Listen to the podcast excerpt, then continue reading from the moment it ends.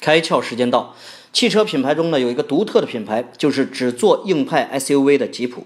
吉普的客户呢多多少少都有着冒险的血液，但在现在生活中，坦率讲呢，大多数客户买了吉普之后呢，也只能走走室内的道路而已，并没有机会冒险。